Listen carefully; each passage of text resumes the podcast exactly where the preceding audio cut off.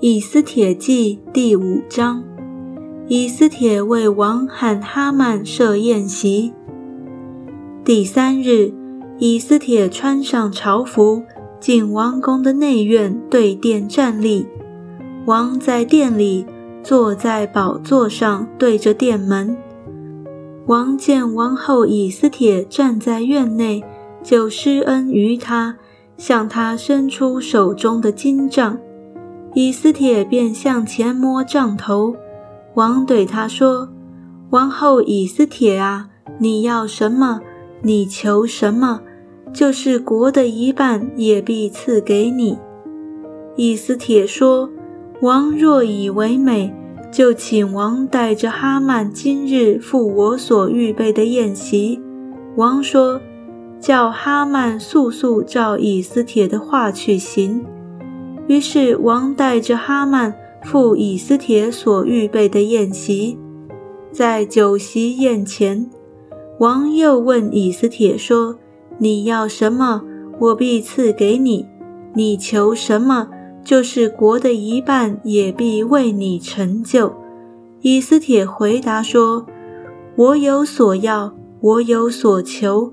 我若在王眼前蒙恩。”王若愿意赐我所要的，准我所求的，就请王带着哈曼再赴我所要预备的宴席。明日我必照王所问的说明。那日哈曼心中快乐，欢欢喜喜地出来，但见莫迪改在朝门不站起来，连身也不动，就满心恼怒莫迪改。哈曼暂且忍耐回家，叫人请他朋友和他妻子细利斯来。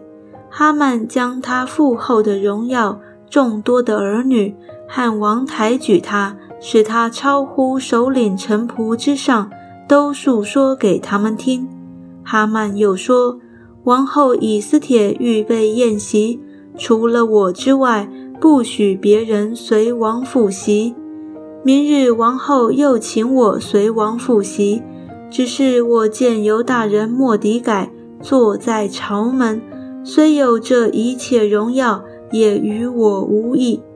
他的妻细利斯和他一切的朋友对他说：“不如立一个五丈高的木架，明早求王将莫迪改挂在其上，然后你可以欢欢喜喜地随王复习。”哈曼以这话为美，就叫人做了木架。